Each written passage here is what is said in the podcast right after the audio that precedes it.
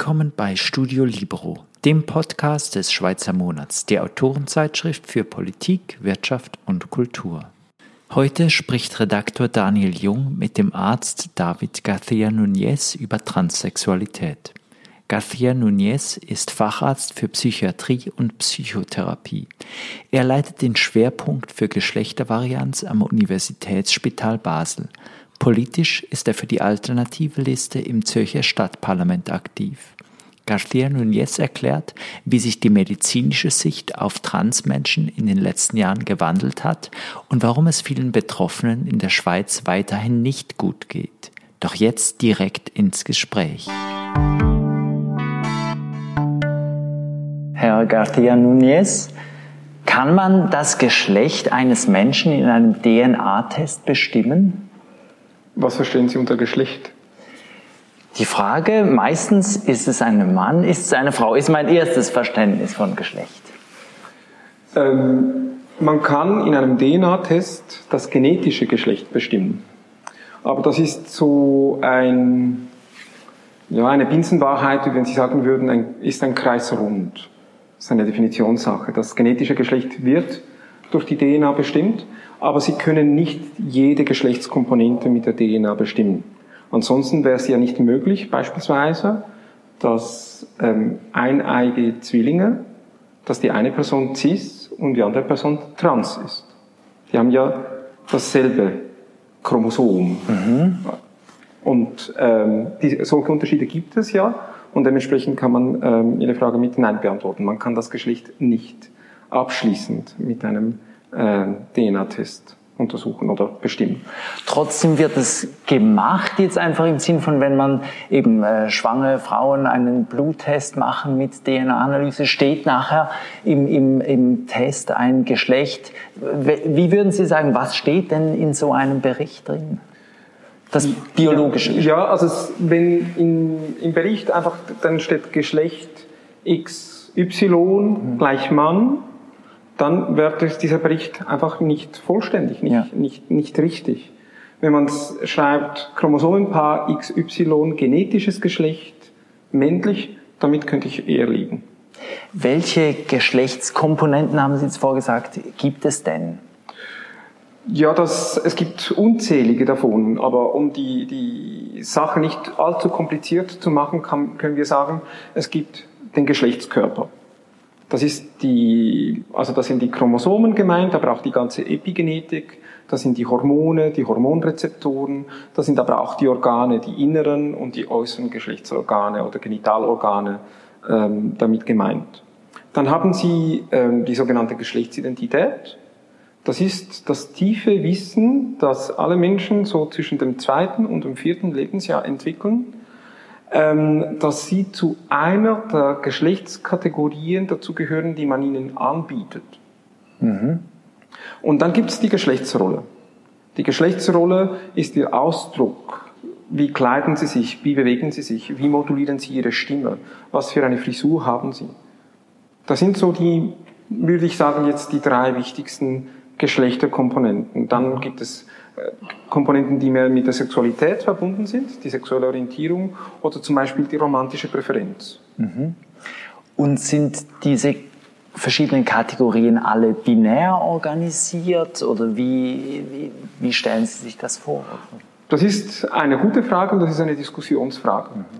Bisher sind wir davon ausgegangen, dass viele dieser Kategorien ähm, scharf sind also das heißt, es gibt Männer und Frauen, rosa und blau, und dass es in der Mitte nichts gibt. Oder das, was es nicht, also, oder nur wenige Fälle gibt und dass, es diese, Fälle, und dass diese Fälle irgendwie krank sind. Im Verlauf der, 100, der letzten 100 Jahre haben wir sowohl auf der biologischen, auf der genetischen, psychologischen Ebene äh, verstanden, dass diese Kategorien eben gar keine Kategorien sind, sondern Dimensionen. Also das heißt, sie sind wahrscheinlich schon bipolar strukturiert, so zwischen 0 oder minus 1 und plus 1 von mir aus, und dazwischen reihen sich die Menschen ein. Mhm. Und wenn Sie aber all diese bipolare Kategorien einfügen, dann haben Sie am Schluss wie ein sehr komplexes System, Achsensystem. Dann sind Sie nicht nur bei zwei Achsen, sondern bei multiplen Achsen und das ergibt dann Sinn, äh, wenn man sich dann die Diversität, die geschlechtliche Diversität, die Geschlechtervarianz der Menschen anschaut. Mhm. Ein Begriff, den Sie vorher auch genannt haben, ist die Geschlechtsidentität. Sie haben gesagt, sehr früh im Leben wählt man hier oder einfach, wenn Sie da nochmal sagen, ist es ein Wählen? Ist es etwas Angeborenes? Ist es eine soziale Prägung? Wie entsteht die Geschlechtsidentität? Das wissen wir nicht. Also das ist, das ist die Wahrheit. Wir haben keine Ahnung darüber, wie, wie die entsteht. Wir wissen einfach, dass Kinder so zwischen dem zweiten und dem vierten Lebensjahr anfangen, sich einzuordnen und sich auch, aber auch dafür interessieren, was die anderen für ein Geschlecht haben. Und so kleine Kinder so im dritten, vierten Lebensjahr kommen ja mit den Warum-Fragen. Mhm. Warum, warum, warum? Und ähm, da bringen wir den Kindern auch etwas bei. Also wenn ein Kind fragt, ja, warum ist das jetzt eine Frau, obwohl sie so eine tiefe Stimme hat, beispielsweise, oder? Mhm. Und dann sagt man, ja, diese Frau, die raucht halt viel, oder? Oder ist eine Jazzsängerin, aber sie ist trotzdem eine Frau, oder? Ja. Ähm, und da merken Sie, das ist, äh, also das wäre sozusagen die soziale Komponente. Also wir bringen äh, das unseren Kindern bei, aber es ist so wie mit der Intelligenz. Sie können den Kindern nicht einfach Intelligenz beibringen, sondern es gibt wahrscheinlich eine angeborene Komponente, eine angeborene Fähigkeiten, sich mehr, besser oder schlechter in das vorgegebene System einzufügen. Ja. Also in dem Sinn würde ich, nie, würde ich weg von dieser Entweder-Oder-Logik äh, rauskommen und sagen, es ist, also man muss sich nicht entscheiden, es ist sowohl als auch. Ja. Also all diese Nature versus Nurture, also angeboren versus anerzogene Diskussionen, die sind für mich so 50er, 60er Jahre. Äh, und die Welt ist einfach komplexer als das. Ja. Und die Realität ist meistens eine Mischung. Ja. Also sowohl die Veranlagung wie auch dann die Prägung, das Umfeld spielen, spielen hier eine Rolle. Okay. Ähm, dann äh, im, im äh, Diskussion über das Thema Trans spielt der Begriff die Geschlechtsdysphorie eine große Rolle. Was bedeutet der? Geschlechtsdysphorie ist, wenn Sie sich jetzt vorstellen, diese drei Kategorien, die ich vorhin genannt habe, die Geschlechtsidentität, den Geschlechtskörper und die Geschlechtsrolle, wenn Sie sich diese drei Kategorien in einem Dreieck vorstellen, dann sind diese drei Kategorien miteinander verbunden. Also die Geschlechtsidentität entsteht nicht in Unabhängigkeit vom Körper und auch nicht in Unabhängigkeit der Rolle. Und da gibt es einfach Situationen bei Menschen, äh, bei denen sind diese drei Punkte sehr nahe beieinander. Also das heißt, äh, zwischen diesen Punkten besteht keine Spannung. Oder das heißt jetzt eben, ich sehe für andere aus wie ein Mann, ich fühle mich wie ein Mann und ich bin wohl darin, Dinge zu tun, die man als männlich genau. bezeichnet. Also das wäre, Zum Beispiel. Das wäre, das wäre so eine Situation, wo man sagen würde, sie haben praktisch keine Geschlechtsdysphorie. Mhm. Und dann gibt es Menschen, äh, bei denen besteht zwischen diesen drei Punkten einfach eine große Distanz. Also das heißt, die kommen, was weiß ich, mit einem XX-Chromosomenpaar auf die Welt, mit einer Vulva. Die werden bei der Geburt der, dem weiblichen Geschlecht dementsprechend zugewiesen von außen. Man kann Kinder ja nicht fragen, zu welcher Kategorie zählst du dich, sondern das wird ja dann gemacht.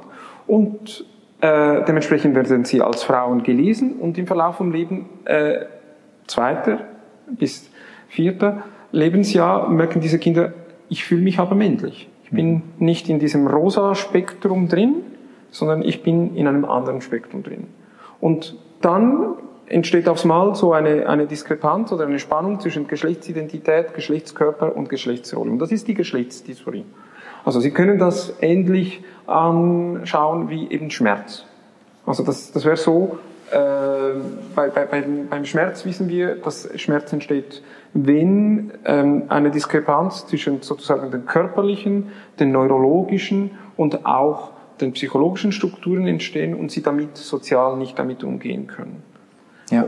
Und das wäre in Geschlechtsdysphorie wäre sozusagen so etwas wie ein Geschlechterschmerz. Ja. Und mit dem Schmerzvergleich eben äh, sagen Sie auch, es ist nicht immer von außen sichtbar, äh, wenn Schmerzen in einem Körper sind und es hat viel mit, mit der eigenen Wahrnehmung zu tun. Sie haben in einem Interview auch mal eben die Geschlechtsdysphorie mit Zahnweh jetzt eben auch aus dieser äh, verglichen. Und da nur die Frage, eben Zahnweh ist ja doch ein Defekt, man will ihn nicht, äh, niemand hat gerne Zahnweh. Ist, diese, ist es auch eine Wertung dieser Dysphorie? Also ist es ein Problem? Ja, also sie sind insofern also dort sind ja dann die Grenzen vom Vergleich. Also mhm. Vergleiche kann man ja, nicht, nicht auf jeder Ebene ja. Äh, dann durchziehen, oder? Und der, das Problem, das wir haben, ist, wir leben in einer Gesellschaft drin, ähm, die uns sagt, du bist gut, wenn diese drei Punkte sehr nahe beieinander sind. Dann bist du okay. Ähm, anders gesagt, ähm, auch Cis-Menschen, also nicht Trans-Menschen, können auch geschlechtsdysphorisch sein. Also wenn ich in einem Raum hineinkomme und da äh, sind viele Frauen drin, ich identifiziere mich als Mann, dann steht meine Geschlechtsidentität nicht zur Diskussion. Für mich selbst, also weder für, für die Umwelt noch für mich selbst. Mhm. Wenn ich aber jetzt so zu einem Casting würde, äh, gehen würde, der Bachelor, ja. und ich mich vergleichen würde so mit Männern, die viel muskulöser, knackiger, größer sind als ich, dann steht meine Geschlechtsidentität zur Disposition. Weil die entsprechend viel mehr unseren stereotypisierten Vorstellungen von Männlichkeit als ich selbst. Also das heißt, äh, wir werden in unserer Gesellschaft haben wir dieses Modell, dass wir möglichst kohärent, möglichst authentisch äh, hinsichtlich Geschlecht wirken müssen und können schlecht umgehen, wenn irgendjemand äh, diese Norm verletzt. Also es, wir reagieren sehr scharf drauf, wenn zum Beispiel jemand, der so aussieht wie ich, in Rock auftaucht. Habe ich ich aus meiner Biografie, ich habe das einmal ausprobiert mit 18. Mhm. Ich habe eine Wette verloren und das war die Strafe. Ich musste ja. mit Rock in die Schule gehen. Aber diese Vorstellung, dass das eine Strafe ist, ja.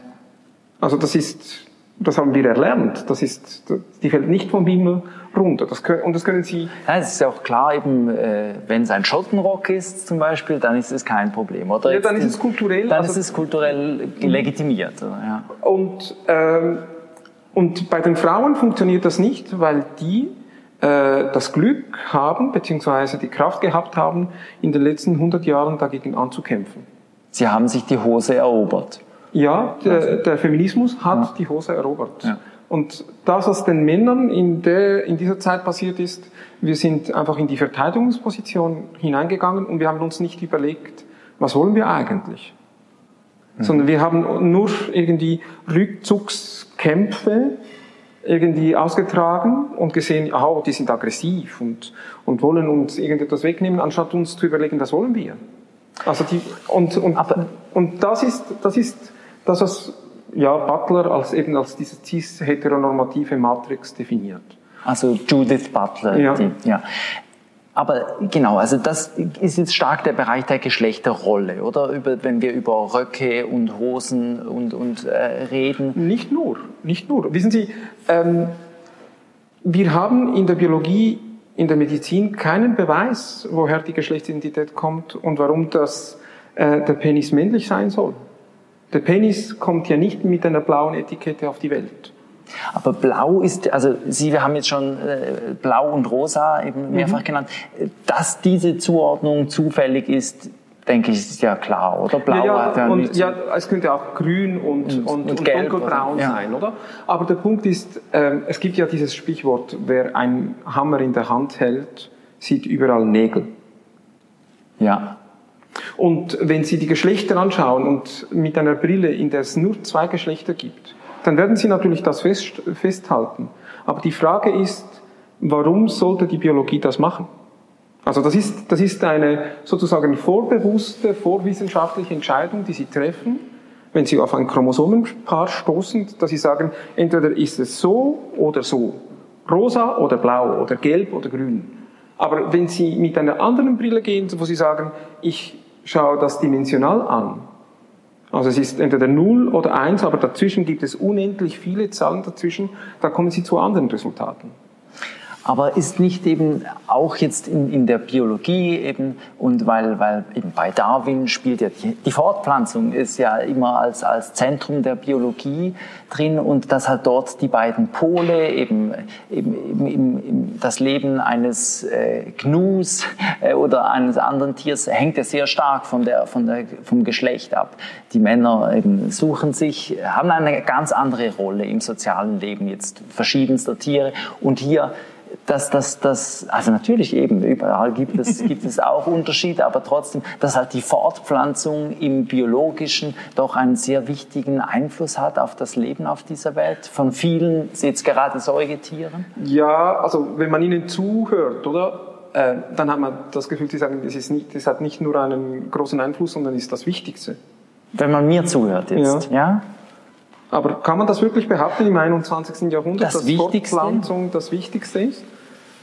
So nicht, ich sage nur in der Biologie eben bei Überlegungen äh, äh spielt, spielt eben das, das, also die, die, das Grundverständnis von äh, Evolution ist ja eben, dass das, das Überleben, die Fortpflanzung sehr wichtig ist für das Wesen. Ja, für das Evolution, evolutive Modell, das wir entwickelt Schicht, haben. Ja oder? Ja. Ist, es, ist es sozusagen äh, ja, äh, die Spitze, also die Höhe, der heilige Gral, oder?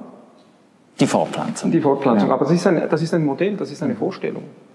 Also das habe ich auch schon mal in einem Interview gesagt. Es gibt keine Mutter Natur und die denkt auch nicht. Mhm. Also unsere Vorstellung, was Natur ist, was Biologie ist, was, wofür Biologie steht und nicht steht, das ist konstruiert, also konstruiert. Also um dieses Wort, Reizwort nicht zu, nicht zu gebrauchen, ist, ist eine, eine soziale, ist eine gesellschaftliche Errungenschaft. Und man kann die Welt einfach in einer äh, männlich-weiblichen äh, Brille reinzwängen und dann sind alle trans, inter, homo, bi Menschen sind äh, irgendwie erklärungsbedürftig, krank, passen nicht zur Norm. Sie können aber auch sagen, ähm, also es, es gibt so etwas wie die Evolution, ja, es gibt so etwas wie Reproduktion, für manche Menschen ist sie wichtig, für manche, manche Menschen ist es nicht. Ähm, und wir haben da eine ganze Diversität. Und in dem Moment, ähm, wo man den BiologInnen sozusagen zugestanden hat, auch in, die, in Dimensionen äh, die Chromosomen anzuschauen und nicht nur in Kategorien. Siehe da, da gibt es Chromosomchimären, da gibt es ganz viele, viele Zwischenstufen, die uns wegbringen von diesen XX oder XY. Aber das ist, also das ist sozusagen ähm, ein, ein Schritt vor der Entwicklung von, von Wissenschaft oder von Wissen. Mhm.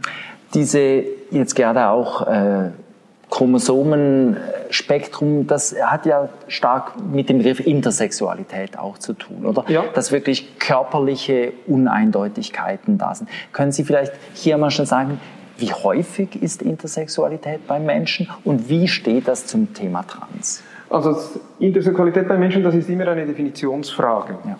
Also wenn man von Inter ähm, spricht, dann haben viele so die Vorstellung, also da ist man 50 Prozent sozusagen Penis und 50 Prozent eine Vulva oder so irgendetwas, äh, was in die ähm, Richtung geht. Aber ähm, Inter oder die, so wie wir das in der Medizin nennen, Diversität der Geschlechtsentwicklung, also die, diese Varianten, die sind, die sind viel größer. Und also das, wenn, wenn Sie alle Unterformen da, zurechnen, dann sind Sie so um, um, den, ein, um den einen Prozent. Jede hundertste Person, ja. wenn man es, ja. Ähm, wenn Sie es ganz, ganz eng definieren und sagen, ich zähle als intern nur diejenigen, die wirklich 50, 50 sind, dann sind Sie irgendwo im Millionstelbereich. Ja. Aber das ist immer eine Definitionsfrage. Das ist äh, aber in der Medizin immer so, oder? Also, ja. dass je nach Vorstellungen, Fortschritte in der Medizin die Definitionen angepasst, modifiziert, verbessert werden und dann die Zahlen entweder explodieren oder kollabieren. Das ist, ähm, das ist nichts Neues. Und jetzt bei Inter, also das sind, die, sind solche Menschen, die in Bezug jetzt auf den Geschlechtskörper einfach äh, eine Variante aufweisen, die nicht in Richtung Männlichkeit oder Weiblichkeit gehen. Also das sind diejenigen, die irgendwo dazwischen sind und ähm, ob sie dann geschlechtsdysphor sind oder nicht, das wird sich dann zeigen im Verlauf äh, von ihrem Leben, aber da sind wir auch bei einem sehr heiklen Punkt, oder? Wenn man ihnen das überhaupt erlaubt. Bei Inter ist ja das Problem, dass wir haben in unserer Gesellschaft, dass die Medizin sehr früh ja diese Kinder operiert hat.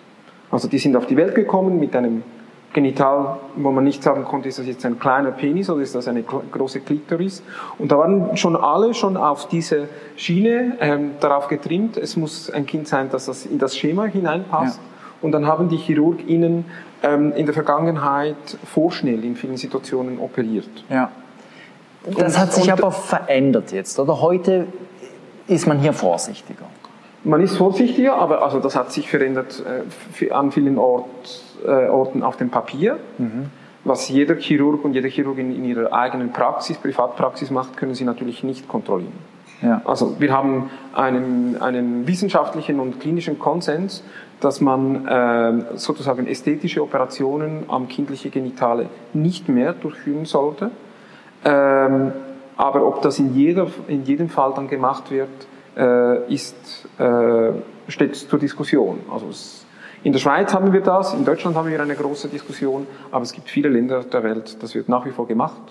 Ja. Und ich kenne auch Eltern, die, die haben wir beraten und wir haben dazu, die Eltern dazu beraten, das nicht zu machen. Und die haben einfach ihr Kind gepackt und gesagt, so, ich gehe jetzt weg. Ich finde dann schon irgendjemand, der das, dieses Kind sozusagen wieder eindeutig macht. Ja. Weil es auch für Eltern schwierig sein kann oder sie es als schwierig wahrnehmen. Ja, und dort ist natürlich die, diese Diskussion, äh, wissen Sie, äh, von den, der, der Kinderrechte und das ist und der Elternrechte und ab welchem Punkt ist es mein Kind und mhm. wo muss ich irgendwie äh, die Körperlichkeit, die dieses Kind auf die Welt bringt, ähm, respektieren. Aber ähm, auch da, oder? Also gibt es dieses Explosionsthema oder explosive Thema von Inter. Ein. Thema, das beispielsweise in unserer Gesellschaft kaum thematisiert wird, sind Beschneidungen bei Cis-Männern, also Jungs, die in den Vereinigten Staaten auf die Welt kommen und einfach mir nichts, dir nichts einfach beschnitten werden. Also die Vorhaut von ja, mir. Ja. Vom Penis einfach beschnitten ja. werden, weil man das Gefühl hat, diese Vorhaut nützt nichts. Also diese Mutternatur. Oder halt Tradiz Familientradition oder diese Familientraditionen, oder? religiöse Tradition ist natürlich ein, auch ein sehr heikles Thema. Ich verstehe das schon. Aber ähm, es, äh, es steht einfach die Frage im Raum, warum dürfen Eltern zu einem solchen Zeitpunkt über den Körper von ihrem Kind einfach so verfügen? Mhm. Aber aus meinem Kulturkreis in Spanien Ohrringe bei Mädchen nach der Geburt. Ja. Warum? Weshalb? Warum brauchen diese Kinder unbedingt diese Markierung? Ja. Und andererseits gewisse Entscheidungen müssen Eltern dann halt auch treffen, oder wenn sie medizinische Ja, treffen Fragen und mittragen, genau. Ja. ja. Noch äh, ähm, eben das, das Interphänomen, wir haben auch schon angesprochen, irgendwie berührt es halt doch die sexuelle Ausrichtung, also die Frage, zu was fühle ich mich angezogen, äh, zu, zu eben von äh, hetero, homosexuell, diese Frage, wie, wie spielt, es wird ja auch jetzt immer, sagen wir mal, die Bewegung, eben LGBT, ähm, also es gibt da Berührungspunkte im, mindestens mhm. im Aktivismus oder so, aber Inwiefern sind Transmenschen oft homosexuell? Haben, also, wie stehen diese zwei Themen? Also, wichtig ist an der, an der Stelle zu betonen und ähm, das ist wichtig, weil, weil wir das über Jahrzehnte hinweg anders gesehen haben, ist, dass die Geschlechtsidentität und die sexuelle Orientierung zwei unterschiedliche Konzepte sind.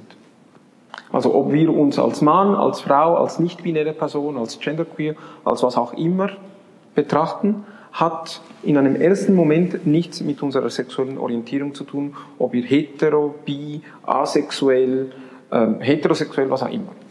Ähm, also das sind zwei unterschiedliche Konzepte und das, war, das ist sozusagen eine Erkenntnis, die wir eigentlich aber erst seit den 90er Jahren so propagieren. Ja. Davor war es so, dass wir gedacht haben, Transmenschen, das ist einfach eine Extremvariante von der Homosexualität.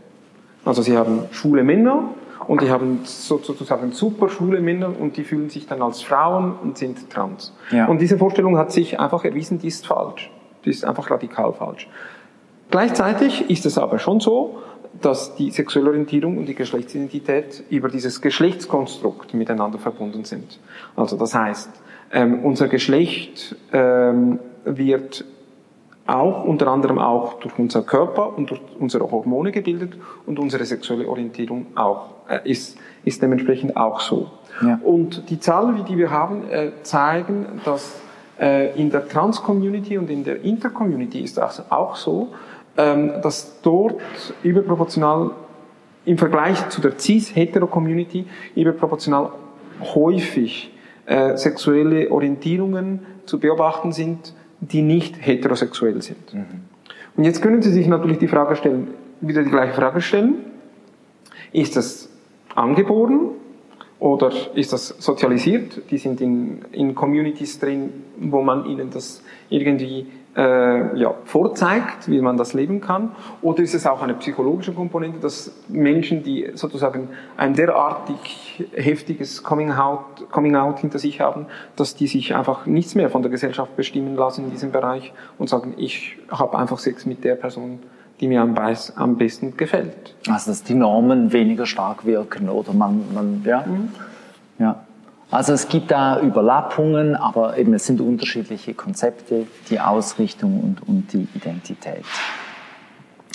Ähm, reden wir noch äh, eben bei gemäß Transaktivisten oder im, im Transsein äh, geht es darum, eben, dass man dann sein, sein Leben, seine Person dem, dem der Geschlechtsidentität, dem inneren äh, Gefühl oder Bild anpasst.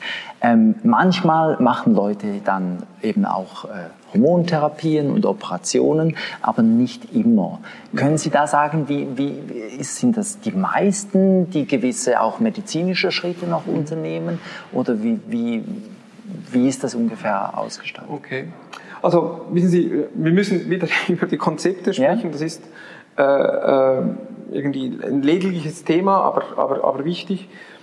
Ähm, bis nicht allzu langer Zeit, ich würde sagen bis Nuller Jahre, hatten wir ja die Vorstellung, dass die Transmenschen sind solche, die eine Störung von der Geschlechtsidentität haben.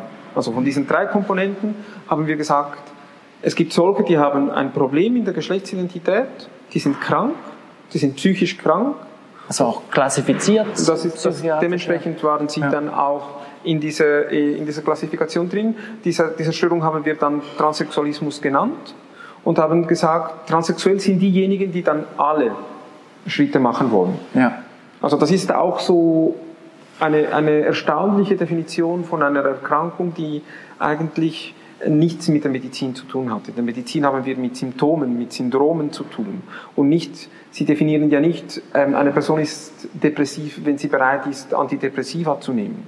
Das ist, das ist eine absurde Definition. Ja. Aber wir haben, mit Transmenschen hat man das so gemacht. Hat man gesagt, transsexuell sind diejenigen, die tatsächlich diese Operationen und Hormonen wollen. Und dementsprechend waren sie ja 100 Prozent. Ja. Das gehörte zur Definition. Dazu. Das war, das war definitorisch so, ja. oder? Und das, was wir versuchen oder was wir gelernt haben, und ähm, darum ist dieser Wechsel jetzt von sogenannten Transsexualismus zur Geschlechtsdysphorie oder zur Geschlechtsinkongruenz so wichtig, ist, wir haben, ähm, das klingt jetzt paradox, aber wir haben die Identitätspolitik aus der Medizin rausgebannt. Also Früher hieß es ja, wenn du diese Identität hast, diese Transidentität, dann hast du Zugang zu all diesen Geschichten, oder? Ja. Und das, was wir jetzt mit, der, mit diesen Spannungszuständen, diesen Schmerz machen, ist, wir haben die ganze Geschichte medikalisiert und dann können Sie sagen, wo tut's am meisten weh? Im körperlichen, also ist es die Spannung zwischen der Geschlechtsidentität und, der Geschlechts, äh, und dem Geschlechtskörper? Oder ist es im Sozialen zwischen der Geschlechtsidentität und der Geschlechtsrolle? Ist es beides? Oder ist es zwischen der Geschlechtsrolle und dem Geschlechtskörper? Und dementsprechend haben Sie in diesem Dreieck ganz unterschiedliche äh, Möglichkeiten, ähm, irgendwie etwas zu verändern. Sie beraten Menschen. Was machen Sie jetzt denn zum Beispiel, wenn, sagen wir eben, das mehr im Sozialen besteht, also diese Spannung zwischen Identität und Rolle besteht? Was, was können Sie da? Also da schaue ich einfach mit dieser Person, was hat sie schon, schon alles unternommen, ja. um das zu verändern, oder? Und ähm, das ist natürlich sehr, sehr schwierig. Zum Beispiel, wenn Sie eine Person haben, die bei Geburt als Mann zugewiesen wurde, sich aber als Frau erlebt und eine Frau eine, eine weibliche Geschlechtsidentität hat und sagt, mir wäre es wichtig, dass ich als Frau gelesen werde. Ja. Oder? Mit einem Körper so, jetzt nehme ich mich wieder zum, als Beispiel, äh, wenn ich jetzt da in Rock auftreten würde, dann würden die meisten mich als Mann in Frauenkleidern lesen. Sicher mit dem Bart, oder? oder? Ja. Weil wir ja sozusagen geschult sind, Frauen sehen nicht so aus. Mhm. Sind wir wieder bei dieser, bei dieser Thematik. Wenn wir ein anderes Verständnis hätten von Geschlechtern, dann würden wir sagen, okay, das ist jetzt eine Person, die sieht nicht so aus, wie ich mir das vorstelle, dann frage ich nach, oder? Eine ähnliche, eine ähnliche Situation hatten wir vor und dem Zweiten Weltkrieg mit den Nationalitäten. Vor dem Zweiten Weltkrieg hatte unsere Gesellschaft die Vorstellung, wie sieht ein Deutscher aus? Mhm. Und wie sieht ein Jude aus? Wie sieht ein Spanier aus? Und wir, müssten, wir mussten schmerzlich und mit dem Tod von vielen Leuten einfach damit auskommen, dass Leute einfach nicht anhand von ihrer Nationalität abgelesen werden können. Es gibt nicht der Deutsche oder die Deutsche oder der Spanier oder die Spanierin, sondern es gibt eine Diversität innerhalb von diesen Kategorien. Und das war nicht ein demokratischer Prozess, ein friedlicher Prozess, sondern das war ein schwerst dramatischer Prozess. Und das, diese Lehre steht uns noch bevor mit den Geschlechtern. Und wenn diese Person dann zu mir kommt und sagt, ja, wissen Sie, ich habe Probleme damit, dass ich nicht als Frau gelesen werde, dann ist das natürlich etwas Soziales, aber was auf den Körper hinweist. Mhm. Und da wird diese Person nicht um eine hormonelle Behandlung kommen können und allenfalls auch um Operationen, weil in unserer Gesellschaft ist es so, wenn Sie als Frau gelesen werden wollen, dann brauchen Sie eine Brust. Wenn Sie als Mann gelesen äh, werden wollen, dann brauchen Sie einen Bart. Das, das sehen wir auch ja. bei den Kindervorstellungen im Theater, oder? Wenn Sie kleine Kinder sehen, wie sie zum Beispiel das Krippenspiel spielen, da gibt es manchmal Kinder, ein Junge oder eine Person, die als, als, als männlich zugewiesen wurde, sagt, ich möchte die Maria sein, und eine Person, die als weiblich zugewiesen wurde, sagt, ich möchte der Josef sein. Und dann klebt man dann den Bart an und die Maria ist dann schwanger und hat Brüste und wir finden das total herzig und lustig und schön. Aber weh, wenn diese Kinder sozusagen den theatralischen Raum verlassen und das auch zu Hause machen wollen. Dann ist Feuer im Dach. Ja. Also dieser Kontext, wo, wo das erlaubt ist und wo man diese Kategorien aufweichen darf, die bestehen. Nur noch im Anschluss, wenn, wenn eine Person jetzt eben ähm, dann diese im, im körperlichen Bereich äh, diese Veränderung machen will. Können Sie mal sagen, eben wie das ungefähr abläuft? In welchem Alter kommen solche Leute im also Durchschnitt zu Ihnen und was, was geschieht da? Ja, also bei uns, wir haben eine Alterslimite von 16 Jahren. Davor ja. sind die Kinder- und Jugendpsychiater Ihnen zuständig. Und wenn die Person kommt, dann habe ich ein Gespräch mit ihr, wo tut das Geschlecht weh. Mhm. Also wir schauen uns die verschiedenen Komponenten an und in welchen Situationen entstehen dann die, die Spannungen? Und wo erlebt sich die Person, wie müsste eigentlich mein Körper aussehen und wie sieht er heutzutage aus? Und je nachdem sehen Sie große Spannungen und es gibt Menschen, die haben nicht so große Spannungen. Und anhand von dem ähm, können wir sagen, okay, du hast im, im sozialen Bereich und im körperlichen Bereich hast du Spannungen und dann macht man einen Plan, einen sogenannten Transitionsplan verein, also wird vereinbart und da, da, das, da hat es medizinische, aber auch soziale, auch juristische Komponenten und das ist ein Prozess, das würde ich sagen, das sind so drei, vier Stunden, vielleicht manchmal nur eine, zwei, wenn die Situation sehr klar ist. Und dann kommen die regelmäßigen Termine mit, mit uns, wo man dann schaut, helfen diese Interventionen tatsächlich oder helfen sie nicht? Ja. Weil also man hat ja viele Vorstellungen im Kopf, aber das dann auszuleben ist dann schwierig. Ja. Und ähm, da gibt es einfach zum Beispiel Situationen, in der eine Person sagt, ja, ich möchte gerne als Frau gelesen werden, ich bin eine Frau, aber mein Körper deutet den anderen etwas, äh, äh, etwas anders hin. Und darum bin ich äh, 25 Stunden zu Hause. Ich getraue mich gar nicht, nach Hause zu gehen, weil das ist für mich so schmerzlich, dass ich das nicht mache und ich brauche Hormone und dann könnte ich mich, könnte ich mich getrauen, das zu machen. Ja. Und dann beginnt die Hormonbehandlung und dann kommt die Person und dann sieht man, ist es tatsächlich so, dass diese Person jetzt die eigenen vier Wände verlässt oder eben nicht. Und dann schaut man, wenn nicht, was gibt es dann für Probleme?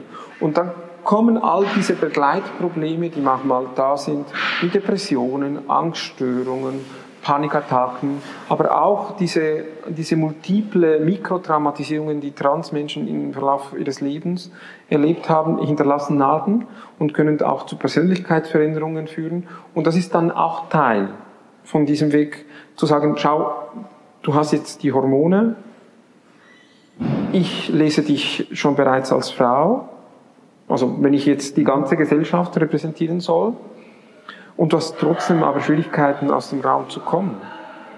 Wie erklärst du dich jetzt das? Ja. Und anhand von dem wird das dann auch dementsprechend dann gemacht. Ja.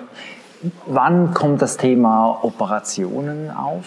Sehr unterschiedlich. Es gibt Menschen, die sagen von Anfang an, ich weiß, wie mein Weg aussieht, ich bin informiert, im Internet habe ich dieses und jenes gelesen und ich möchte tak, tak, tak, tak, tak machen. Es gibt andere, die sind mehr so, informieren Sie mich, was überhaupt möglich ist. Mhm. Und es gibt Leute, die unterwegs dann wechseln. Also es gibt Leute, die sagen von Anfang an, ich möchte ja nichts an mich operieren lassen, aber im Verlauf von der Transition merken sie, ja, doch, ich bin jetzt eine Transfrau, ich werde von außen äh, weiblich gelesen, ich kann mich so anziehen, bewegen, äh, ich kann so sprechen, wie, wie ich will.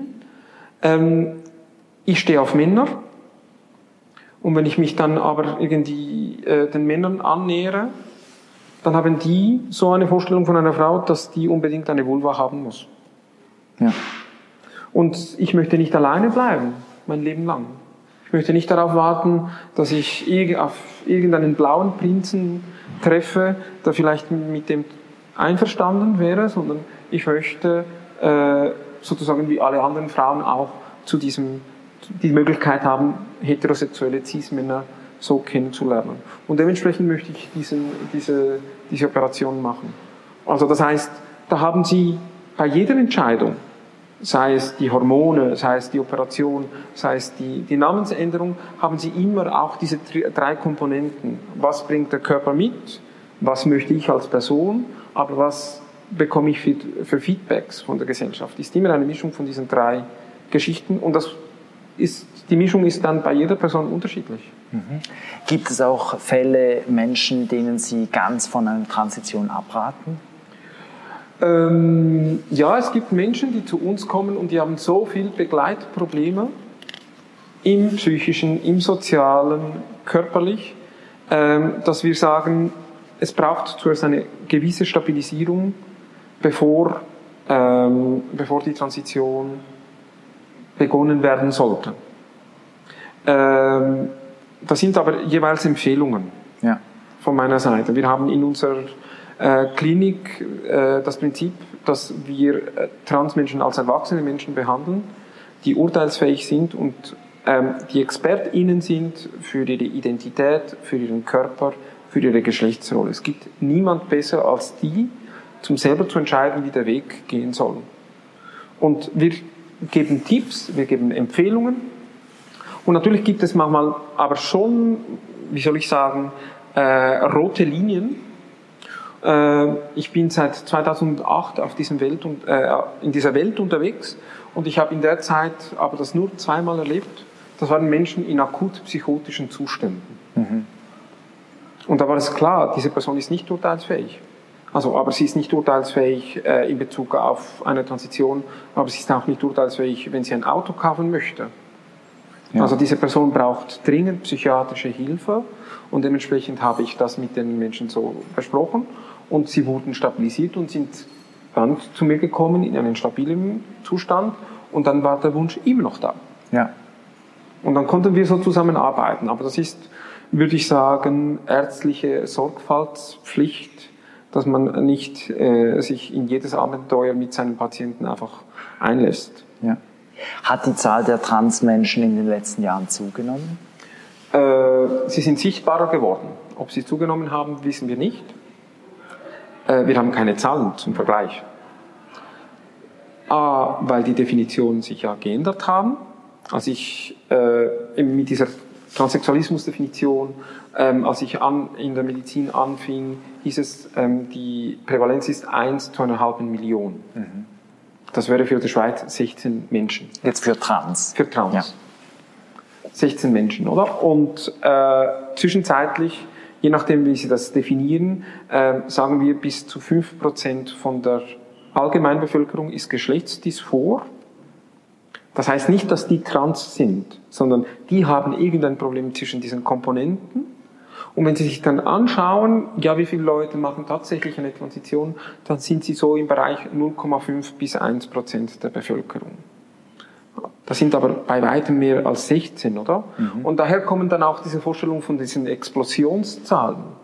Also wenn Sie die Vorstellung haben, es sind nur 16 und das mal in der Schweiz transitionieren, äh, transitionieren pro Jahr so ungefähr zwischen 500 und 600 Menschen, dann ist es natürlich schon ein Wachstum. Aber sie sind einfach sichtbarer. Mhm. Sie, sind, sie werden nicht jedes Jahr mehr. Verschiedene ähm, äh, Leute, zum Beispiel auch der deutsche Facharzt Alexander Korte, ähm, der hat im Schweizer Monat einen Artikel geschrieben und er schreibt dort, sagt dort auch im Interview, es ist ein Interview, dass der Anteil an biologischen Mädchen unter den Transmenschen seit etwa zehn Jahren äh, stark zugenommen hat. Auch an anderer Stelle war das schon zu lesen, eben dass es früher eher Männer waren, die, äh, die hier gestartet sind und jetzt äh, junge Frauen diese, diesen Nehmen Sie das auch wahr? Sie erlauben mir eine kleine Kritik an Herrn Korte. Ja? Ähm, also er hat die Chance verpasst, in die richtigen Begriffe einzuführen. Der Begriff biologische Mädchen äh, beinhaltet, dass Transmenschen nicht biologisch sind. Wie soll, eine, wie soll eine Person nicht biologisch sein? Also das ist, das ist. Wenn ich die Frage dann umformuliere, dann eben bei der Geburt als Mädchen klassifiziert oder als, ja, als Mädchen gewesene ja, Personen. Das ist nicht ja? Fehler, aber also gerade von Herrn Korte, von einer Fachperson, die, die in der Öffentlichkeit steht, würde ich, würde ich da äh, eine, eine größere Genauigkeit erwarten. Sie hilft dann auch für diese, für diese Diskurse. Ähm, ja, es ist so. Ähm, wir gingen lange davon aus, dass es nur Transfrauen gibt. Mhm. Im Kinder- und im Erwachsenenalter. Transmänner, das waren absolute, also bei dieser Vorstellung eins zu einer halben Million, das waren meistens Frauen, also und Transmänner waren die Ausnahme von der absoluten Ausnahme. Und seit den 90er Jahren gibt es da eine, eine, einen Ausgleich von der, äh, von der, äh, vom Geschlechterverhältnis. In unserer Klinik ist es so, zwei Drittel Transfrauen, ein Drittel Transmänner, ein paar Prozent nicht-binäre Personen. Und irgendwann mal, also wenn man sich bei einer bei einem Modell, äh, also aus einem Modell rauskommt, das äh, nur die Transfrauen als, äh, als Objekt anschaut und sagt, ja, die, die, die Verhältnisse sind wahrscheinlich 50 zu 50. Irgendwann mal müssen diese Transmänner ja sozusagen das Ganze nachholen. Und das ist das, was wir jetzt im Moment erleben, oder? Also, wenn Sie dann, Herr Kurt ist halt im Kinder- und Jugendbereich und er sieht diese Veränderung stark, also ich zweifle äh, sein, sein Urteil nicht, aber im Erwachsenenbereich ist es anders. Im Erwachsenenbereich ist es nach wie vor so, dass die Transmänner ähm, nach wie vor eine Minderheit sind, also eine große Minderheit, 33 Prozent, wahrscheinlich um die 40 Prozent. Ja, okay.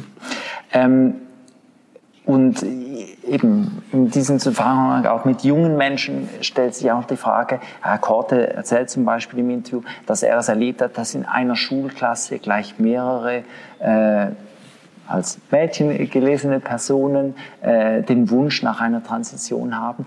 Kann äh, Transsein sozial, eben, wir haben es schon gesagt, es ist kompliziert, aber kann es so ansteckend sein sogar? Ähm Transsein ist nicht ansteckend, aber Geschlechtsdysphorie hat eine soziale Komponente und dementsprechend ist sie auch sozial modellierbar. Ja.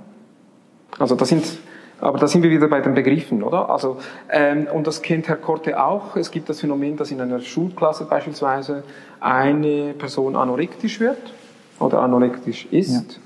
Und rundherum beginnen auch die Kolleginnen und Kollegen äh, Essstörungen zu entwickeln auch mit Autismus gibt es auch solche Phänomene, oder? Und natürlich, ich wäre auch erstaunt, wenn ich mit einer Schulklasse zu tun hätte und das mal kommen fünf Kinder zu mir oder fünf Jugendliche und sagen, ich bin geschlechtsinkongruent bei einer Häufigkeit von 0,5 Prozent. Das wäre sehr erstaunlich. Also das, das ist erklärungsbedürftig. Aber für das ist ja Herr Korte da. Mhm. Also um sozusagen, wo ist Patient Zero, wenn man das jetzt in dieser medizinischen Logik verstehen möchte, und zu, und zu sehen, wo sind alle rundherum. Mhm. Aber eben, Sie sagen, das hat durchaus eine soziale Komponente, wie, wie andere Verhalten. Ja, natürlich, aber, aber, wissen Sie, ja. das, das sagt die Trans-Community ja. ja. auch. Ja. Also die Tatsache, wenn jemand sagt, in Hosen fühle ich mich schlecht, in, mit, mit dem Rock fühle ich mich besser, dann ist das eine soziale Maßnahme, die auf das Geschlecht zurück, sich zurückwirkt. Und ich, was ich nicht verstehe, ist diese Konzentration auf Kinder und Jugendliche, wo wir dann bei den Erwachsenen ganz entspannt sind und das akzeptieren. Also was ist dann die Vorstellung von Herrn Korte oder von all diesen Kritikerinnen, die in ihrer Zeitschrift ist, dass die Kinder dann am 18. Lebensjahr irgendwie die Weisheit, die, die, die geschlechtliche Weisheit über sie herkommt und dann, und dann sind sie irgendwo richtig platziert. Also das, das, das ist ein Prozess, das entwickelt sich und diese Trennung zwischen 16-Jährige und 18-Jährige ist völlig willkürlich. Mhm. Ich kenne sehr reife 16-jährige Menschen und ich kenne Erwachsene, die sind völlig infantil. Mhm. Bei jungen Menschen stellt sich ja noch die Frage, ähm, die Pubertät. Äh, eben vorher sind ja auch die körperlichen Unterschiede noch, noch weniger stark. Körperliche Behaarung, Wachstum der Brust und so weiter. Die Frage, unterbricht man die Pubertät, was man ja medizinisch machen mhm. kann. Ist nicht Ihr Bereich, weil Sie Erwachsene behandeln, aber wie, wie, wie sehen Sie das? Wann soll man das machen? Also, da habe ich eine einfach, ich vertrete die, die, die Meinung, die die Fachwelt vertritt und die leuchtet mir ein. Man sollte die Pubertät erst bei einem Tannerstadium 2 unterbrechen. Tannerstadium, das, also die Pubertät kann man in verschiedenen Stufen einteilen, mhm. nach Professor Tanner, der war da in Zürich äh, tätig. Und Tannerstadium 2 heißt das erste Auftauchen der, der Brustknospe bei den äh, Menschen, die als äh, weiblich äh, zugewiesen wurden und der, die ersten Härchen sozusagen oder der erste Wachstum vom Penis bei denen, bei denen die als äh, Männer zugewiesen wurden. Das heißt, für Mitteleuropa Pubertätsunterbruch so irgendwo im Bereich 11, 12 Jahre. Hm? Also das wäre Warum? für mich der früheste Zeitpunkt. Ich bin nicht, ich gehöre nicht zu den Vertretern, die sagt, man sollte irgendwie Kinder bereits irgendwie hormonell behandeln lassen. Da bin ich mit Herrn Korte einig. Geschlecht ist nicht nur eine Frage der Geschlechtsidentität und der Geschlechtsrolle, sondern auch des Geschlechtskörpers. Und es braucht die Wirkung der Hormone zum, oder die beginnende Wirkung der Hormone oder damit diese Kinder auch zu einer gewissen Klarheit kommen können. Aber ein Pubertätsunterbruch gibt vielen Kindern und Jugendlichen eine Möglichkeit, sich im Klaren zu werden, wohin geht die Reise. Und die sehen es auch, wo geht die Reise bei meinen Schulkameraden und Kameradinnen und die können das für sich entscheiden. Also so wie ein 16-Jähriger äh, oder ein 13-Jähriger sagen kann, habe ich Bauchschmerzen oder habe ich keine. Ja. Sie haben eben diese Frage auch in, in, in einem Interview äh, einmal mit, ähm, mit der Antibabypille, wo ja auch Hormone zugeführt waren, mhm. verglichen.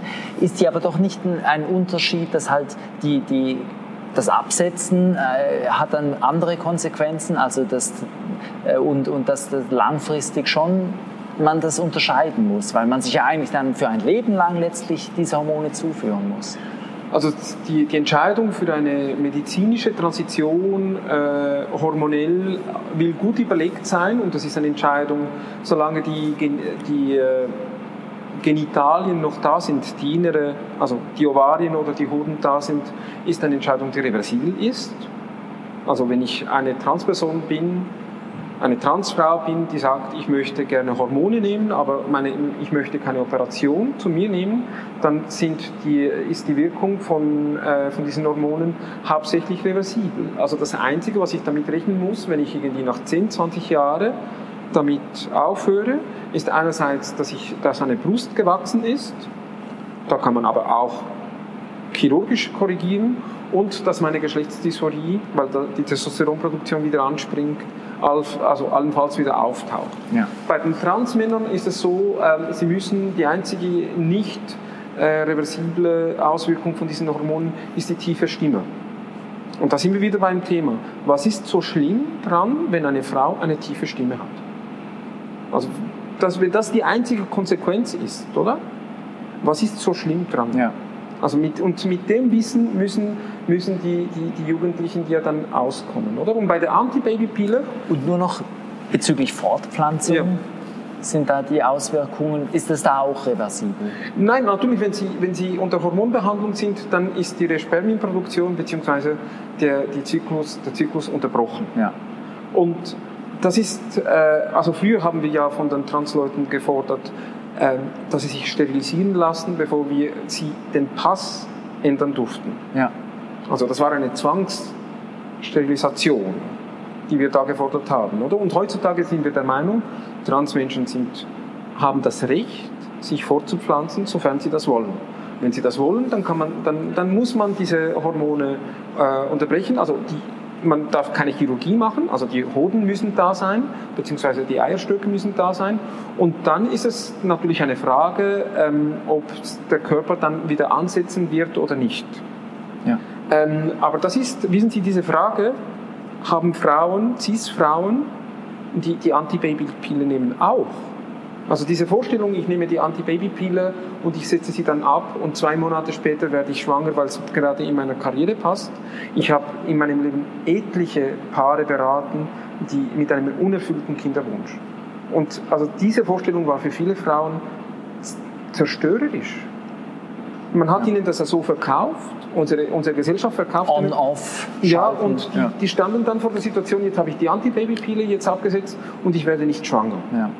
Und die, die hatten auch einen langen Leidensweg hinter sich. Also es ist weder so teufelisch die, die, die medizinische Transition, wie sie verkauft wird, und das andere ist nicht so ungefährlich, wie man das uns verkauft. Also die Wahrheit liegt näher beieinander, als man sich das denken würde. Mhm.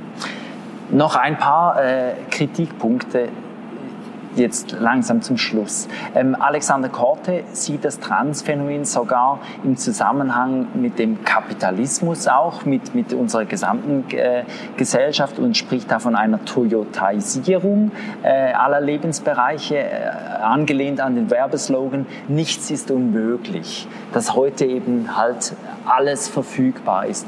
Sehen Sie, ist dieser Zusammenhang legitim? Also das Lustige ist, dass nur Transmenschen unter dem Kapitalismus leiden. Gemäß Herr Korte. Ja, ich glaube, er redet einfach hier nicht über die anderen, ja? Ja, aber ja. das ist der Punkt. Das ist eine Stigmatisierung. Ja. Also wenn wir jetzt, also ich bin Teile dieser Meinung natürlich. Äh, Kapitalismus, die äh, Vermarktung des Körpers, äh, das ist etwas, was uns alle betrifft. Wir haben nichts dagegen, wenn unser 17-Jähriger Junge sagt, ich gehe jetzt ins Fitness, weil ich irgendwie einen schöneren Oberkörper und wie ein Adonis aussehen möchte, damit ich beim Bachelor mitmachen will. Hat kein Vater etwas dagegen. Oder? Aber wenn das ist ja. und das ist natürlich ähm, eben nimmt auch Einfluss auf seinen Körper, verändert sich stark. Ja, aber das ist, weil ja. dieser Junge die Vorstellung hat, mein Körper ist nicht männlich genug. Mhm. Also darum geht er ja in diese Bude. Er geht ja nicht in diese Bude ja, wegen Fitness, oder? Also das ist da auch so ein, so, ein Werbeslogan. Niemand geht dorthin wegen der Gesundheit, sondern wegen des Aussehens, klar. Wer zu Werner Kieser gegangen ist, macht es für den Rücken. Aber genau, bei vielen geht es ums Aussehen. Und das ist der Vorteil oder das ist das Privileg der CIS-Bevölkerung, dass wir unsere Geschlechtsdysphorie, wir können unsere Geschlechtsdysphorie ästhetisieren. Wir sagen der Frau, die sagt, ich fühle mich zu wenig weiblich und darum brauche ich größere Brüste, die 18-jährige Tochter, den man, der, der, Papa dann den, äh, den, den, der, den Aufbau äh, zahlt, oder? Das sehen wir kritisch vielleicht, aber sagen, ja, das ist ihr Körper. Wer bin ich als Mann, um einer jungen Frau irgendwie, ich bin ja aufgeklärt, ich, ich bin ein Feminist, der zu sagen, wie sie aussehen soll. Oder? Aber wir sagen, okay, das ist total privat, das ist total ästhetisch, das zahlst du dir aber selbst. Oder? Ja.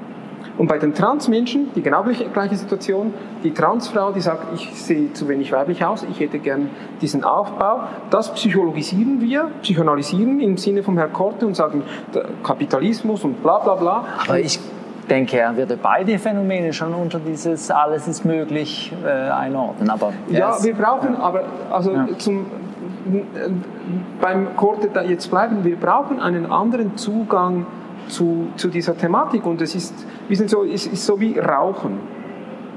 in den 60er, 70er Jahren haben alle Leute geraucht in Filmen, in der Öffentlichkeit, äh, im, am Operationstisch. Das war eine, eine Frage der Freiheit. Ja. Darf ich rauchen oder nicht? Und wir mussten einsehen, dass das Rauchen in der Öffentlichkeit, wenn andere da sind, schädlich ist. Und wir werden irgendwann mal in der Medizin, Public Health mäßig, uns die Frage stellen müssen, warum ist es okay, mit einem Frauenarsch Werbung für ein Auto zu machen oder warum mit einem Sixpack für irgendwelche Kuchen. Also diese Sexismus, Genderismus-Fragen werden wir natürlich uns stellen müssen und wir werden vielleicht auf die Idee kommen, Regeln aufstellen zu müssen, dass Werbung einfach nicht alles darf. Mhm.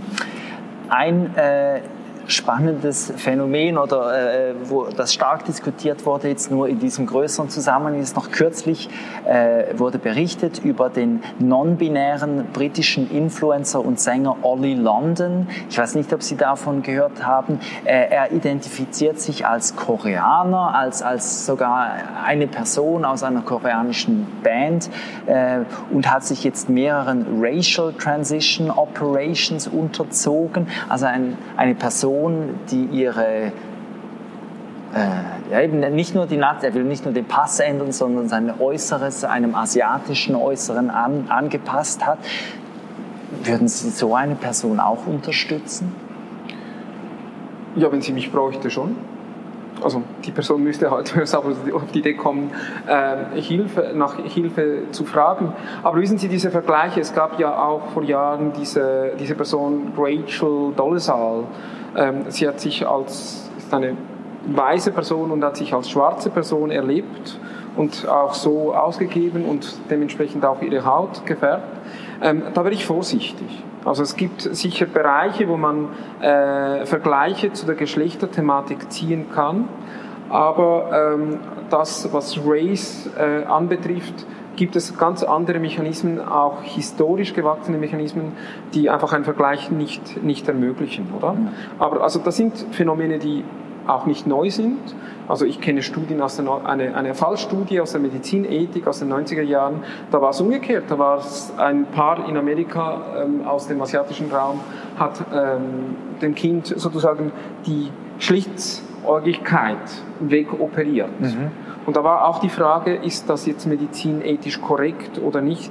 Das wurde aber mehr auf diese Schiene äh, irgendwie ähm, abgehandelt, ob die Eltern schon bereits sozusagen in die Körperlichkeit von diesem Kind äh, eingreifen können oder nicht. Aber dort sind sie auch die Normativität, oder? Niemand hat gesagt, ja, warum bleibt er nicht bei dieser Minderheit? Sondern es wurde sozusagen transformiert in einer Verantwortlichkeitsfrage und nicht in einer Anpassungsfrage. Und das ist, also da, da ist die Matrix am, am, am Werken, oder? Mhm. Also wie das eingeordnet wird. Ähm, bald sind Olympische Spiele. Ähm, da äh, im Sport äh, spielen die Geschlechter auch eine Rolle, weil äh, Leute in, den, in ganz vielen Sportarten wird unterschiedliche Felder gestartet, Männer und Frauen. Ist es richtig, wenn Transfrauen, das ist ja das Hauptthema, eben am Gewichtheben, an Boxkämpfen oder Rugby-Spielen teilnehmen? Da merken Sie auch, oder? Es ist immer die Rede von Transfrauen. Trans Wegen dem körperlichen Best Ja, ja, aber von Transmännern ist nie die Rede. Ist wird nicht als Problem wahrgenommen. Ja, also das ist schon einmal zu, zu, diskutieren, warum ist das so, oder? Ja, aber das ist doch gut erklärbar, weil ähm, die als Männer äh, als Männer geborene Teil äh, der Gesellschaft körperlich im, im, im, Durchschnitt und in den Extremformen schwerer, stärker, größer ist? Ja, aber also oder ich fange anders an. Also Olympia oder beziehungsweise die Olympischen Spiele beruhen auf einer Unwahrheit, die wir alle kaufen. Sie sind gerecht. Olympische Spiele sind das Sinnbild für Gerechtigkeit. Im ganzen Sport, genau, ist Gerechtigkeit. Ja, ja und dann soll mir jemand erklären, warum Nigeria noch nie an den Winterspielen gewonnen hat. Eben äh, die Frage ist, auf, wo, auf welche Bereiche sich diese Gerechtigkeit, die Voraussetzungsgerechtigkeit. Ja, aber, aber das, ist, das ist unsere Fantasie, oder? Also, dass Sport, insbesondere olympische Sportarten, immer eine wahnsinnig technische äh, und selektive Komponente haben, das nehmen wir einfach so in Kauf. Genau, dass es mit Erziehung, Trainingsmöglichkeiten, ja, oder Geld, Körperproportionen. Ja. Also Usain Bolt und ich Glauben Sie wirklich, dass Usain Bolt und ich in dieselbe Kategorie rennen sollten? Wenn Sie uns sehen, von der körperlichen Ausstattung her, glauben Sie, das ist dann fair? Obwohl wir beide das Kreuzchen beim Mann machen würden. Aber was wäre jetzt da, was heißt das, die Kategorisierung also, in Männer und Frauen? Ja, das heißt, dass die Olympischen Spiele eine Kategorisierung vornehmen, wie die in unserer Gesellschaft natürlich auch sehr häufig gemacht wird, mhm. Männer und Frauen, und die ist einfach für den Sport absurd. Warum sollte die Tatsache, ob ich einen Penis habe oder nicht, irgendwie relevant sein für 100 Meter Springen? Und wenn Sie mich fragen, ob, ob, äh, ob Transfrauen jetzt mitmachen sollen oder nicht, meine Antwort wäre, wir brauchen einfach andere Kategorien. Vielleicht brauchen wir Testosteron-Level-Kategorien. Die gibt es ja jetzt in der Leichtathletik oder sind, sind Testosterons-Level? Ja, ja, also ja. Also, oder zum Beispiel bei, äh, es gibt ja Kategorien oder Sportarten, da wird nach Gewicht ja. gemessen, Boxen oder? zum Beispiel. Ja. Also vielleicht brauchen wir in der Leichtathletik auch sowohl in der Frauen- wie auch in der Männerwelt unterschiedliche Kategorien die Hochtestosteronträger, die Tieftestosteronträger und die in der Mitte. Und dann rennen wahrscheinlich bei den Hochtestosteronträgern nur Cis-Männer, bei den Tieftestosteron-Kategorien nur die Cis-Frauen und irgendwo sind die anderen dazwischen. Das wäre eine Möglichkeit, sich zu überlegen, welche Kategorien also oder welche biologische Marker haben tatsächlich ein, eine Auswirkung auf die Leistung. Und ich würde da also wenn wir jetzt die Hormonspiegel hätten von allen Cis-Menschen, also gehen, gehen, wir davon aus, wir trennen jetzt die ganze Trans-Menschen und wir hätten nur mit Cis-Leuten zu tun. Glauben Sie wirklich, dass wenn wir vor dem Rennen das Blut abnehmen würden von den Männern und das Testosteron messen würden, und da kommen unterschiedliche Testosteronlabel, glauben Sie wirklich, das entspricht eins zu eins dann dem Ranking? Also dann könnte man ja sozusagen, wüsste man ja das Resultat im Voraus. Und dann kommen wir ja zum Punkt, dass Sport eben nicht nur Biologie ist. Es ja. ist auch Talent, es ist auch Glück, es ist auch Technik. Also meine Technik, aber auch die Technik von meinen Schuhen. Und dann kommen wir auch zum, zum, also zu dieser Entbiologisierung oder irgendwie Entverkörperlichung, dass Sport irgendwie nur etwas mit, mit Körper zu tun hat, oder? Mhm. Und dementsprechend bräuchte es da andere Überlegungen, andere Kategorien oder anders gesagt, es gibt auch Sportarten, die gemischt sind. Sind die, sind die weniger wert als Leichtathletik? Im, Im, Schach oder jetzt irgendwie so? Nein, im Schach, also, es gibt, also zum ja. Beispiel im Tennis. Ja. Es gibt das gemischte Doppelt. Ja. Ist das weniger wert, als wenn Roger Federer irgendwie gewinnt? Er hat auch schon Mix gespielt. Äh, es, genau, es ist einfach in, in, der Tradition, in der Wahrnehmung nicht gleich wichtig. Ja, aber, also das, aber das, sind, das sind wichtige Fragen, die sich Olympia stellen muss. Und vielleicht gelingt uns irgendwann mal auch neue Sportarten zu entwickeln, wo das Geschlecht nicht so eine Rolle spielt. Mhm. Wer weiß. Noch eine äh, Frage, eben, die gesellschaftlich stark diskutiert wird. Ist es ein Menschenrecht, dass Transfrauen möglichst einfach in Damensaunen, in Frauentoiletten, in Frauenhäusern gehen können? Ähm, also solange unsere Gesellschaft auf diese Kategorie besteht, ja. Transfrauen sind Frauen. Punkt. Und, und eben wenn da über zum Beispiel Probleme in, in, in geschlechtergetrennten Gefängnissen berichtet wird mit Transfrauen? Also es Schwieriges äh, Nein, nicht ein schwieriges Thema, sondern ein schwieriges Thema, weil jetzt wieder, also äh, diese Menschen, oder also das waren ja die zwei andere Artikel, die, die in ihrer Zeitung waren, diese Frauen oder diese, diese, dieser Teil vom radikalen Feminismus, äh, die Transfrauen stigmatisiert. Also ich habe, wie gesagt, seit vielen, vielen Jahren mit Transmenschen zu tun. Ich hatte bei diesen zwei Autorinnen, die Sie da äh, gebracht haben, nicht den Eindruck. Und ähm, ich wurde schon x-mal mit der Frage konfrontiert, also x-mal, zweimal bin ich mit der Frage konfrontiert worden, wegen Gefängnissen. Mhm. Und in beid, einmal ein Transmann und einmal eine Transfrau. Und die Antwort lautete in beiden Situationen dasselbe. Die gehören in ein Frauengefängnis weil Cis-Männer äh, Trans-Menschen nicht um sich irgendwie akzeptieren. Also sie können einen Transmann nicht in, einen Männer, in ein Männergefängnis stecken. Ja. Also der wird dann fertig gemacht. Und ähm, diese Diskussion um die Sicherheit von den Räumen, äh, also ich verstehe die schon. Also die hängt sehr stark mit dem Sexismus zusammen, der in unserer Gesellschaft immer noch herrscht. Aber man darf und man kann mir nicht die Frauentoilette als sozusagen äh, das absolute Top, was der Feminismus in unserer Gesellschaft erreicht hat, verkaufen. Frauentoiletten gab es vor der feministischen Bewegung. Und der Feminismus hat in unserer Gesellschaft sehr viel erreicht, aber das, dieser Raum gerade eben nicht. Aber dass dieser Raum eine gewisse Schutzfunktion bietet? Ja, das ist, ein, aber das ist, eine, das ist eine traurige Gesellschaft, die es schafft, Frauen so 24 Stunden am Tag in der Öffentlichkeit zu jagen, so dass sie sich nur sicher fühlen in den, in, in, auf dieser Toilette. Und da kommt auch der nächste Gedanke oder das nächste Problem, das, das hat die, die, ähm, die Autorin da von The Economist so gesagt, die Vorstellung, Frauen seien nicht aggressiv. Also der Schutzraum. Aber eben hier hat es ja schon wieder, das Testosteron hat schon etwas mit Aggression zu tun. Ja, also in, in supraphysiologischen Bereich, mhm. aber nicht im physiologischen Bereich. Und, das, und Transmänner äh, bekommen nicht supraphysiologisches Testosteron und bei den Transfrauen wäre es ja so, dass die einen tiefen Testosteronlevel hätten. Also gerade die sind ja nicht aggressiv.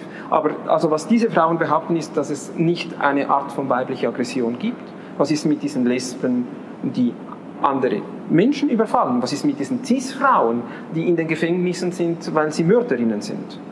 Natürlich ist das eine Minderheit und hat mit dem ganzen Sexismusproblem äh, nicht unbedingt etwas zu tun, aber es gibt so etwas wie Aggressivität, auch sexuelle Aggressivität, die von Frauen ausgeht. Und die Vorstellung, ich bin als Cis-Frau geschützt in meiner Rosa-Toilette, das können Sie nur hochhalten zum Preis, dass Sie sich sagen, also sozusagen die andere, die, diese Frage von der Aggressivität unterdrücken. Und, das, und dieser Preis, das ist nicht gerecht und das ist nicht feministisch. Das ist der Punkt. Feminismus steht nicht dafür ein, dass man sozusagen die, für die eigenen Rechte kämpft, zu Lasten von anderen. Meine letzte Frage noch.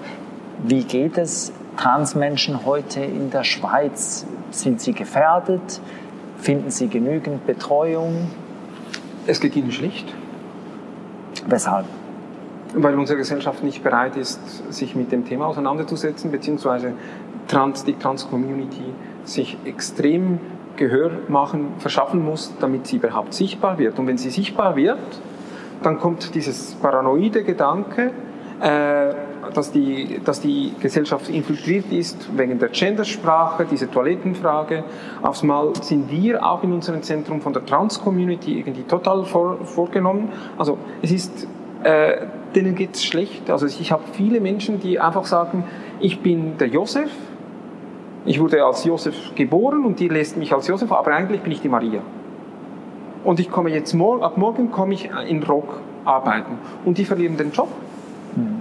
Von einem Tag auf den anderen, nur weil sie ihre, ihren, äh, das Pronomen gewechselt haben und irgendwie äh, die, die, äh, die Kleider. Und das, das passiert in unserem Land am laufenden Band und natürlich können sie klagen. Natürlich bekommen diese Leute dann auch Recht für ein halbes Jahr und dann wer nimmt dann eine Transperson bei sich auf? In, als, als Mitarbeiter, als Mitarbeiterin, wir finden das alles so toll, wenn eine Transfrau bei, äh, im Fernsehen irgendwie bei Germany's äh, äh Topmodel irgendwie gewinnt. Aber Und überall sind jetzt Regenbogenfahnen in ja, letzter Zeit zu sehen. Überall, ja. BMW, ja. all, die, all diese. Aber stellen Sie einfach einmal in Ihrem Umfeld die Frage, würdest du, würdest du dir das wünschen, dass dein Kind trans ist? Und Sie werden staunen, was da für Antworten kommen. Und wir können in einer Gesellschaft, wo eigentlich gesagt wird, das ist absolut kein Problem. Also wenn das kein Problem wäre, dann würde man auch anders antworten. Und Transmenschen sind insbesondere im sozialen Bereich sind sie gefährdet. Es besteht eine medizinische Unterversorgung.